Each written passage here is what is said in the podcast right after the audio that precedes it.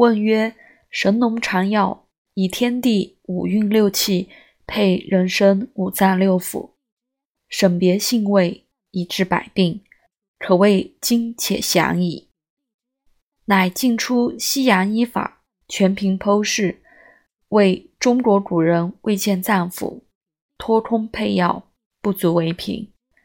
然与否与？答曰：不然。昔人初创医法，故必剖割，方知脏腑。中国古圣定出五脏六腑诸名目，皎然览著，何必今日再用剖割之法？当神农时创立医药，或经剖视，或果圣人洞见脏腑，均不必论。然其定出五脏六腑之名目。